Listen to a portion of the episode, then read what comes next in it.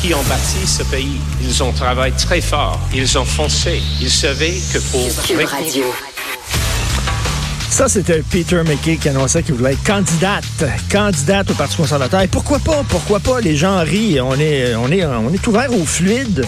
On est à une époque où euh, on peut changer de genre, on peut changer de sexe selon nos humeurs, selon la journée, selon la, température, comment on se sent. Alors, si lui, ça lui tente d'être candidate, il n'y a aucun problème. On en parlera peut-être un peu plus tard, certainement avec Gilles Proux qu'on va recevoir à l'émission sur le manque de connaissances, le manque de maîtrise du français de Peter McKay. Et vous allez être surpris.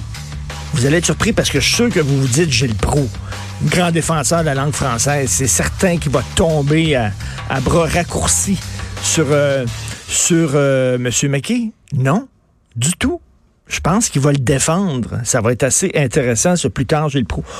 On vit à une époque extraordinaire. On vit une époque formidable où les gens qui sont des méchants, c'est pas les imams qui disent que les femmes adultères devraient être lapidées.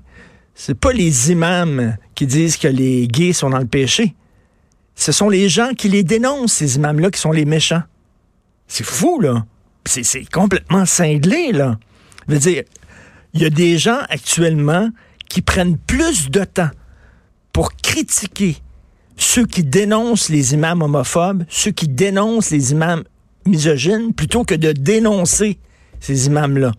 Donc, quand toi, les droits des gays, ça tient à cœur. Quand toi, les droits des femmes, ça tient à cœur, puis ça t'écœure d'entendre un imam dire qu'on devrait tuer les femmes adultères.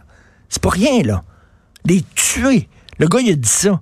Quand toi, tu les dénonces, c'est toi le méchant. Eh, c'est fou furieux, là. C'est de la maladie mentale, là. On est vraiment reviré sur le top, là. On vit dans une époque où le plafond est le plancher, puis le plancher est le plafond. Puis la droite est la gauche, puis la gauche est la droite c'est un renversement des valeurs complètes. Rappelez-vous à l'époque où euh, il y avait une pièce féministe au TNM, Les filles ont soif, où il y avait des intégristes religieux catholiques qui voulaient faire bannir euh, euh, cette pièce-là. La petite gang d'intellectuels, d'artistes, du plateau, tout ça. Est-ce qu'ils visaient l'artiste? Est-ce qu'ils visaient la pièce? Ben non. Ils dénonçaient les intégristes religieux.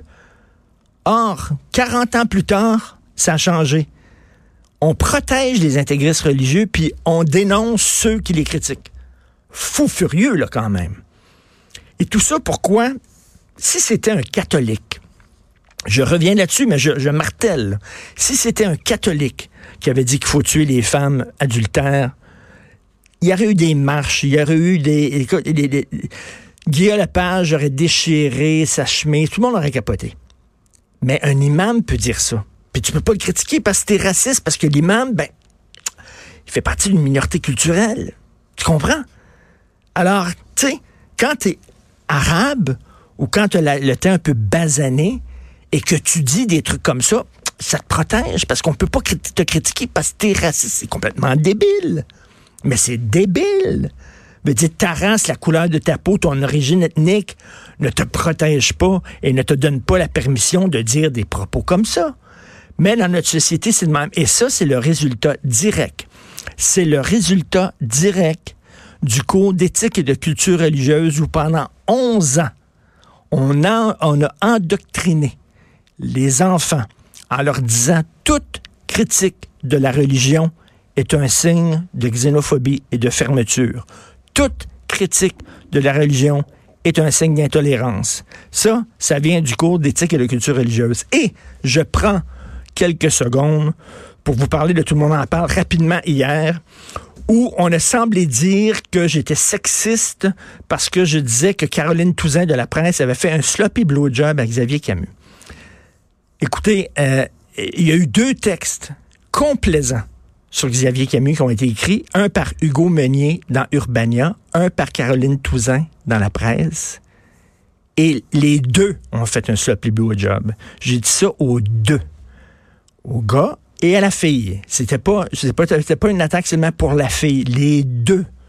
Hier, on a fait passer ça comme j'étais un sexiste, un misogyne, puis tu Ben oui, prenez le temps pour m'attaquer moi. Ma méchante misogynie à moi, puis protégez les imams qui disent qu'on devrait brûler les femmes puis lapider les femmes adultères. Euh, protégez-les, mais prenez du temps d'antenne sur la télé publique pour attaquer le gros méchant sexiste, le gros méchant misogyne qui est moi. Tabouin, fou furieux. Vous écoutez politiquement incorrect.